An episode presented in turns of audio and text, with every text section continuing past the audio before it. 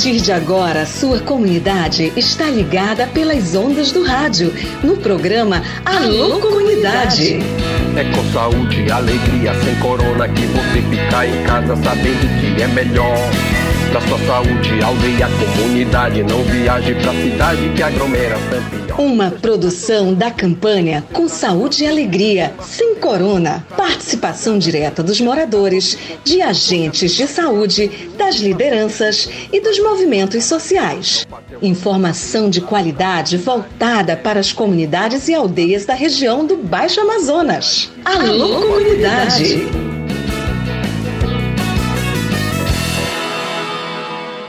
Vamos lá, tudo beleza, pessoal? Boa tarde, sexta-feira, dia 5 de janeiro de 2024, primeira semana chegando na sua reta final, mas ainda tem sábado.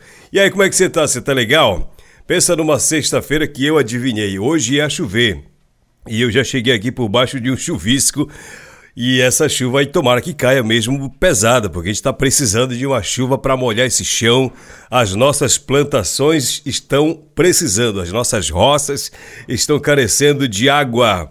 E o rio também, né? Para encher e para reestabelecer o estoque pesqueiro. Tudo beleza por aí? Hoje nós temos reportagens, hoje nós temos assuntos importantes para tratar, inclusive sobre vacina da Covid-19 e a importância disso tudo, tá bom? Temos o podcast sobre a COP28, a galera que viajou daqui para lá para Dubai para fazer a cobertura você vai acompanhar o segundo episódio. Bora começar o seguinte, com mensagem da minha galera. Boa tarde, Raik Pereira. Manda um alô para o meu filho. Tá trocando de idade, 17 aninhos. Desejo a ele muitos anos de vida, saúde que Deus continue abençoando ele sempre. Quem parabeniza é a sua mamãe Maria Marli e o seu pai Claudionor. A sua irmã Eliomara, estamos aqui na comunidade de Bacurizinho, no Rio Arapiões. Salve, salve galera de Rio Arapiões. Aquele abraço, parabéns pro cara completando 18 anos de idade. Que beleza! Abração então para vocês aí da família do aniversariante do dia. Recebi uma mensagem ontem do meu amigo Everton, lá de Murui, Lago Grande. Abraço para a galera de Murui, aquele abraço mesmo. Cadê a mensagem do Everton? Foi ontem, eu não, não atendi. Olá, Raik, boa tarde. Quero mandar um alô para minha avó Erolina, minha mãe Marcilene. Alô especial para o meu pai Messias está na colônia Boa Esperança, fazendo aquela farinha. Hum, legal, né? Fazendo aquela farinha para todos os ouvintes do programa Alô Comunidade. O nosso alô especial, seu ouvinte diário Everton da comunidade Murui, região do Lago Grande. Me diz uma coisa, Everton. Como é que tá a situação da rodovia Translago, cara? Conta pra gente. Valeu, um abraço para todos vocês. Vamos começar o programa Alô Comunidade assim. Boa tarde para você, tudo de bom. E aqui no Alô Comunidade vamos falar de Pronera. Atenção, estudantes do município de Óbidos. A UFOPA está ofertando em Óbidos o curso de Pedagogia pelo Pronera. A Universidade Federal do Oeste do Pará e o INCRA, que é o Instituto Nacional de Colonização e Reforma Agrária, por meio do Programa Nacional de Educação na Reforma Agrária, o Pronera, assinaram agora, dia 29 de dezembro do ano passado, termo de execução descentralizada, que é um TED, para a oferta de um curso de pedagogia para jovens e adultos que moram em assentamentos criados pelo INCRA ou em territórios reconhecidos pela instituição. Pessoal, o TED, que é o termo de execução descentralizada, terá vigência até 2027. E o curso de Pedagogia vai ser realizado no campus universitário de Óbidos, para lideranças comunitárias e profissionais que já atuam nas escolas dos assentamentos. A reitora da universidade, a professora Aldenise Ruela Xavier, disse que a UFOP está expandindo sua oferta de vagas, levando cursos para dentro do território. Isso é muito legal.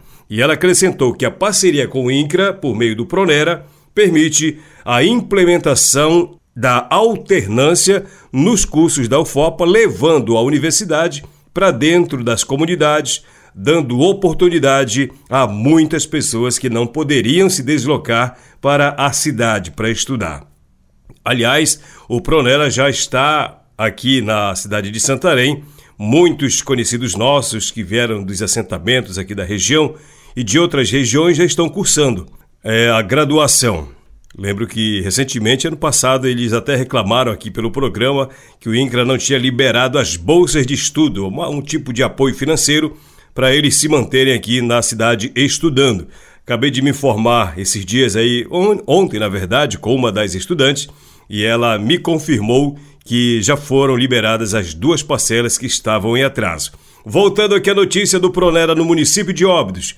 O curso de graduação em pedagogia visa qualificar 50 pedagogos para atuarem nas áreas de reforma agrária no exercício da docência, da gestão educacional e nas diferentes dimensões do trabalho pedagógico em âmbitos escolares e não escolares, que são os espaços socioeducativos presentes nas comunidades, com competência técnico-científica e social para analisar e compreender as necessidades da realidade sociocultural e intervir frente às demandas específicas da região. O Programa Nacional de Educação na Reforma Agrária, o PRONER, é uma política pública do governo federal. O programa apresenta e apoia projetos de ensino voltados ao desenvolvimento das áreas de reforma agrária. Essa informação é da ASCOM, a assessoria de comunicação da UFOPA, lá do campus de Óbidos. Está lá no site, inclusive, da Universidade Federal do Oeste do Pará. Muito legal. Vamos aproveitar, pessoal aí de Óbidos, porque aqui na nossa região, aqui do município de Santarém, já tem uma galera na universidade fazendo graduação por meio desse programa Pronera. Muito legal. Vamos lá.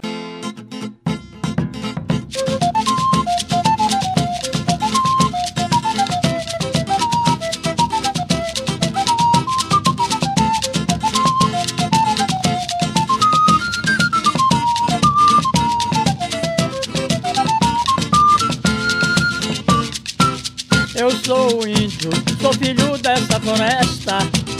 Sou caçador e não deixo de caçar. E aqui a gente segue falando de UFOPA. O UFOPA lançou editais. Atenção, meus amigos estudantes indígenas e quilombolas. A Universidade Federal do Oeste do Pará lançou na última quarta-feira, dia 3 de janeiro, os editais dos processos seletivos especiais para candidatos indígenas, o PSEI e quilombola PSEC. Gratuitas, as inscrições serão realizadas agora, começa dia 10 e prossegue até o dia 24 de janeiro, exclusivamente pela internet. Atenção, o candidato deve preencher o formulário eletrônico de solicitação de inscrição, seguindo todas as instruções que contém ali. Você vai lá no site da UFOPA, tem esta notícia, tem todos os links para você clicar e fazer tudo direitinho. Atenção! A seleção, a aprovação e classificação, bem como a realização da matrícula, serão para cursos de licenciaturas e bacharelados interdisciplinares e profissionais. As vagas são para cursos ofertados aqui em Santarém e nos campi regionais de Alenquer, Itaituba, Juruti, Monte Alegre, Óbidos e Oriximiná. A relação dos cursos de graduação ofertados pela UFOPA também tem o link nesta notícia lá no site da UFOPA, viu? O processo seletivo especial indígena deste ano vai ofertar 97 vagas para os cursos de graduação da UFOPA, são 77 vagas para cursos ofertados aqui em Santarém e 20 vagas que vão ser distribuídas entre os campi regionais. A seleção será composta por duas etapas de caráter classificatório e eliminatório. A prova de redação em língua portuguesa vai ter entrevista, enfim. As provas serão realizadas presencialmente nas cidades de Santarém, Alenquer, Itaituba, Juruti, Monte Alegre, Óbidos, Oriximiná e Jacareacanga. O processo seletivo especial Quilombola de 2024 também vai ofertar 97 vagas. São 77 vagas para os cursos ofertados em Santarém e 90 para os campi regionais. A seleção vai ocorrer dia 25 de fevereiro por meio de prova objetiva e discursiva. Portanto, estamos falando do lançamento dos editais dos processos seletivos especiais indígena e quilombola. Começa agora, dia 10 e prossegue até 24 de janeiro deste ano.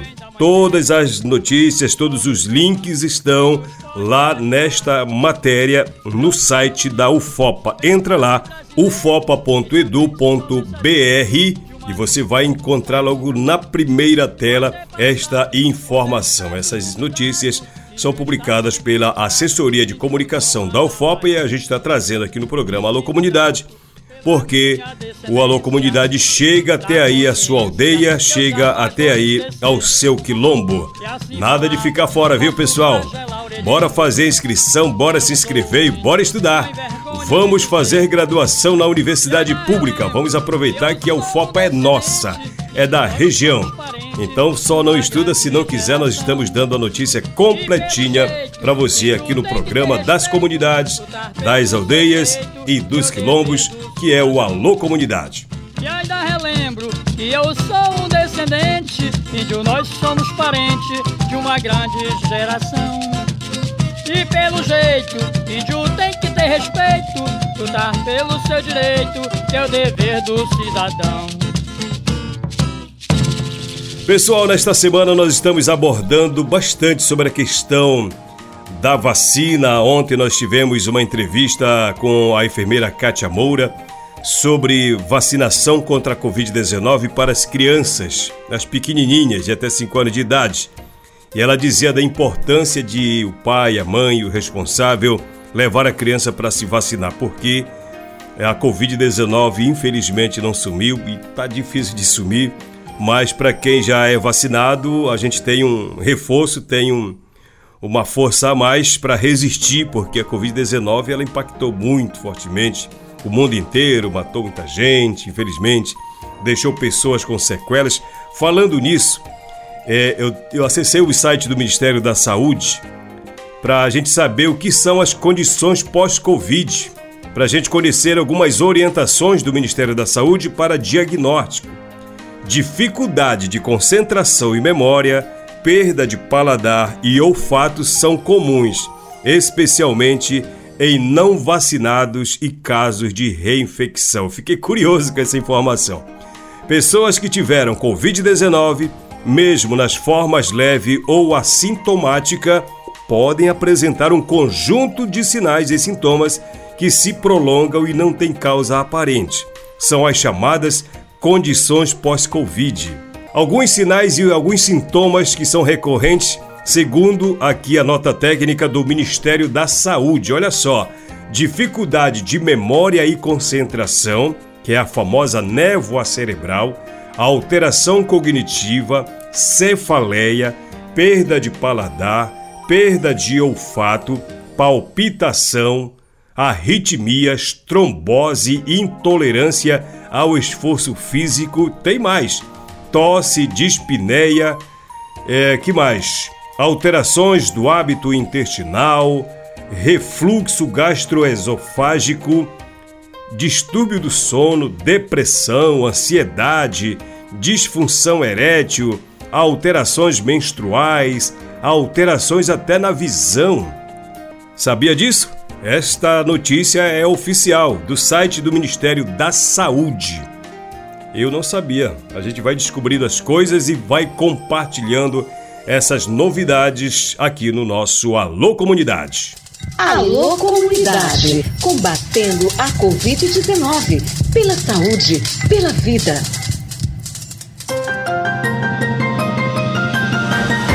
Já que nós estamos falando de saúde, eu já dizia que nesta semana nós estamos abordando a questão da vacina. Olha só, o Brasil reverte uma tendência de quedas nas coberturas vacinais e oito imunizantes do calendário infantil registram alta em 2023. Oito vacinas recomendadas no calendário infantil apresentaram um aumento nas coberturas vacinais, segundo dados do Ministério da Saúde. São dados preliminares. Para janeiro a outubro de 2023, quando comparado com todo o ano de 2022. Para as crianças com um ano de idade, as vacinas contra poliomielite A, poliomielite, pneumocócica, meningocócica, DTP, difteria, tétano e coqueluche e a tríplice viral, primeira dose e segunda dose, registraram crescimento. Também houve aumento na cobertura da vacina contra a febre amarela, indicada aos nove meses de idade. A alta foi registrada em todo o país, o que é muito bom saber disso, né? O resultado representa uma reversão na queda dos índices vacinais que o Brasil enfrenta desde 2016, mesmo sem a consolidação dos dados para todo o ano de 2023. Os números foram apresentados numa entrevista coletiva é, lá em Brasília com a presença da ministra da Saúde, Nízia Trindade. Isso foi no final do ano passado. Ao longo de todo o ano passado, as equipes do Programa Nacional de Imunização percorreram o Brasil, realizando oficinas com as secretarias de saúde e buscando soluções viáveis para a realidade de cada local. É uma notícia boa saber que as pessoas estão voltando a entender que a vacina ela salva vidas. Ela protege de uma possível doença. E a Covid-19 é uma delas, a dengue é uma delas. Aliás, tem várias e várias que você, mãe, você, pai, deve conhecer muito bem. Essas notícias estão lá no site do Ministério da Saúde.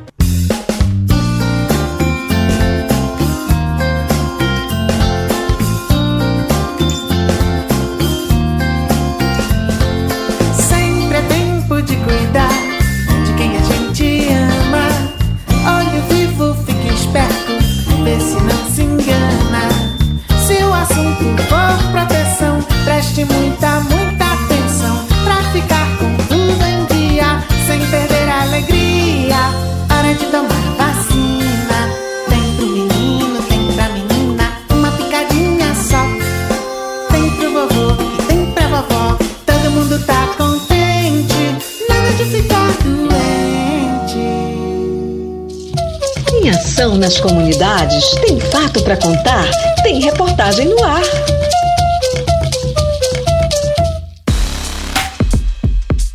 No segundo episódio do podcast Nós na COP, você saberá mais sobre justiça climática e por que ela é tão importante para os povos da Amazônia. Neste episódio, os jornalistas e comunicadores falam sobre como esse tema foi debatido na Conferência do Clima em Dubai e até onde está em prática dentro das negociações. O podcast Nós na COP é fruto do trabalho colaborativo de 10 comunicadores e comunicadoras da Amazônia Brasileira que estiveram na 28ª Conferência das Partes, a COP28 das Nações Unidas sobre Mudança do Clima. A iniciativa foi a conclusão do projeto Prepare-se para a COP28, uma parceria entre a DW Academy e a ONG Saúde e Alegria. Foi a primeira COP de Ângelo Madison, Camila Garcês, Darlon Neres, Elitiel Guedes, Camila Sampaio, Mari Tupiaçu, Maikson Serrão, Raimundo Baniwa, Thais Silva e Vitória Mendes. Lá, participaram de inúmeros debates, painéis e coletivas de imprensa e entrevistaram políticos, representantes da sociedade civil, especialistas em questões climáticas e negociadores. Esse é o segundo episódio de um total de cinco. E ao longo de cinco programas, você poderá entender melhor como funciona uma COP porque alguns temas são urgentes para o nosso planeta e como eles impactam o dia a dia das pessoas, principalmente na Amazônia. Imagine um jogo em que todos jogam, mas alguns começaram antes, acumularam mais recursos e agora estão jogando em um nível muito mais avançado. Enquanto isso, Outros entraram mais tarde e têm que lidar com grandes desafios, sem terem tido a oportunidade de se preparar adequadamente. Pode isso, Arnaldo!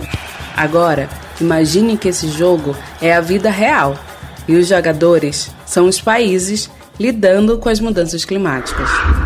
Os países mais desenvolvidos foram responsáveis por grande parte das emissões dos gases de efeito estufa, que nos levaram a um nível no qual a temperatura da Terra está aumentando tanto a ponto de colocar vidas humanas e não humanas em risco. Enquanto isso, os países que menos emitem esses gases são os que mais estão sofrendo com as consequências das mudanças do clima. Mas isso não parece meio injusto? Não só parece, como é. Enquanto as populações tradicionais estão lutando pela conservação de florestas e outros biomas, muitas vezes ainda têm que lidar com a falta de direitos sobre seus territórios. Karina Penha, ativista pela justiça climática e gestora de mobilização do movimento Amazônia de Pé, ilustra de maneira fácil essa questão. Justiça climática é a gente conseguir garantir que as pessoas, as comunidades, as populações periféricas, ribeirinhas, indígenas, vão poder permanecer dentro dos seus territórios e ter a sua vida como elas querem. Justiça climática é a gente entender que a gente não pode, mais uma vez na história, culpabilizar as pessoas que historicamente são marginalizadas, como, por exemplo, os povos da floresta, os povos das periferias. Reparação. É isso que buscamos frente a tantas injustiças cometidas, principalmente contra o nosso povo. O povo brasileiro, como um todo, nasceu de uma grande injustiça ambiental com seus povos indígenas sendo dizimados, com a população negra escravizada e com grande parte de seu território sendo explorado. Esse é o podcast Nós na COP. Eu sou Thais Silva e esse é o Nós na COP, um podcast feito por nós para nossa gente. Um especial desenvolvido com o apoio da DW Academy e projeto Saúde e Alegria, financiado pelo Ministério das Relações Exteriores da Alemanha. Episódio 2 Justiça Climática. Agora que a gente sabe o que é a COP, vamos falar de um tema muito importante que permeia muitos debates nesse evento: a justiça climática. Essa discussão aborda como podemos lidar com o problema das mudanças climáticas de uma maneira justa e com equidade. A sacada é que as mudanças do clima atingem alguns territórios e grupos mais do que outros. E nem todo mundo tem a mesma responsabilidade sobre esse problema. Bom, a justiça climática é um termo que surgiu a partir da ideia que a gente precisa considerar os mais vulneráveis dentro das políticas voltadas à mitigação e adaptação às mudanças climáticas. Mas, embora esse termo tenha sido cunhado dentro de um contexto do norte global, é muito importante que a gente traga esse termo para o contexto amazônico.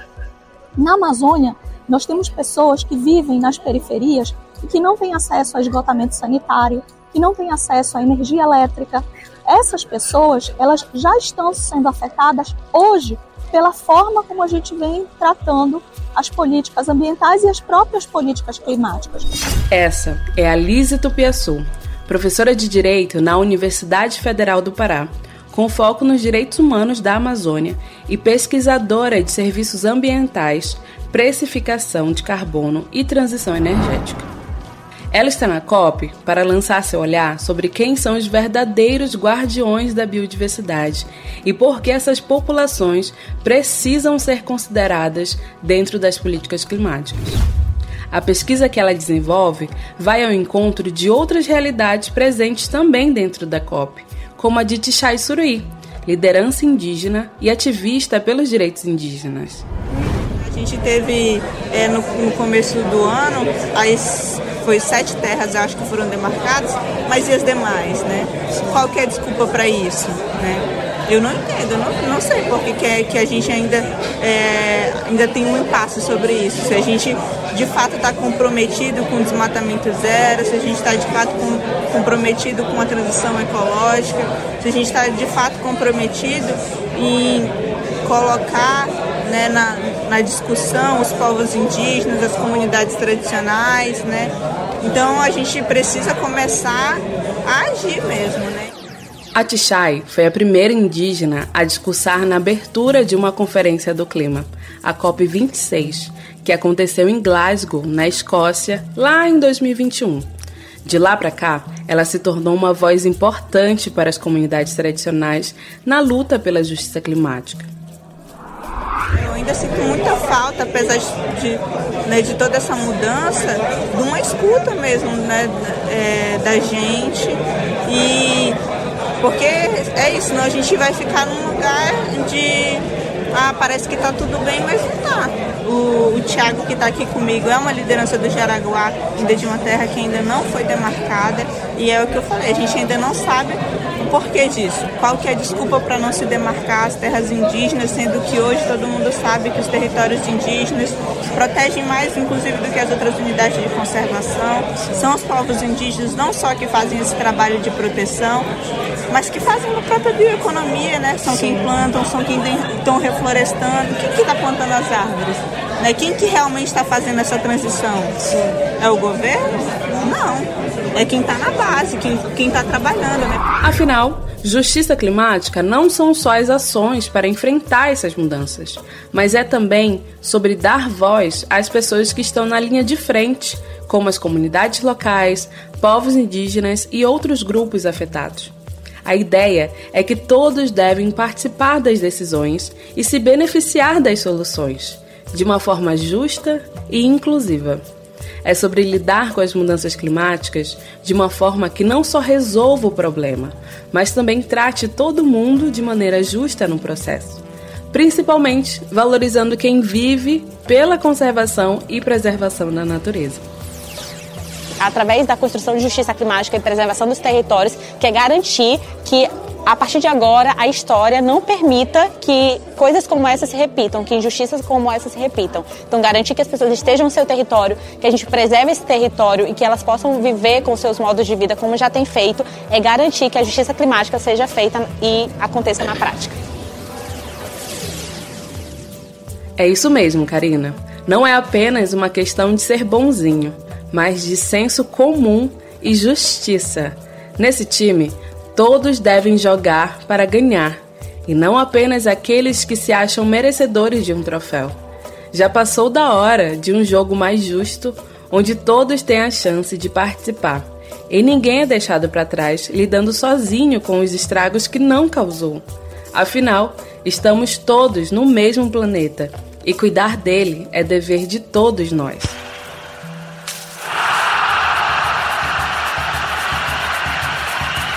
Esse é o Nós na COP, um podcast de nós para os nossos. Nos vemos no próximo episódio. Direção: Luísa Celente e Matias Cop. Edição: Ângelo Madison Tupinambá e Raiba Niwa. Pesquisa: Camila Sampaio, Luísa Celente e Darlon Neres. Entrevistas: Vitória Mendes, Thais Silva e Mari Tupiaçu. Roteiro: Maikson Serrão, Camila Garcês e Elitiel Guedes. Então é isso, né, pessoal? O pessoal que foi acompanhar, fazer a cobertura da COP lá em Dubai, trazendo esses produtos para a gente compreender é, o que é realmente uma conferência do clima. Parabéns para os comunicadores daqui da Amazônia. Grande abraço, ótimo final de semana. Domingo, de 8 às 9 da manhã, na sua rádio, tem o programa Alô Comunidade Sim. E nesse domingo vai ser apresentado, sabe por quem? Pelo meu brother Valtinho Kumaruara, ele que vai estar no comando do Alô Comunidade de 8 às 9 domingo. Tchau, gente. Saúde e alegria para nós. Programa Alô Comunidade, uma produção do projeto Saúde e Alegria. Campanha com Saúde e Alegria sem Corona. Apoio: Aliança Água Mais Acesso. Fundação Conrad Adenauer. Criança Esperança. Instituto Clima e Sociedade.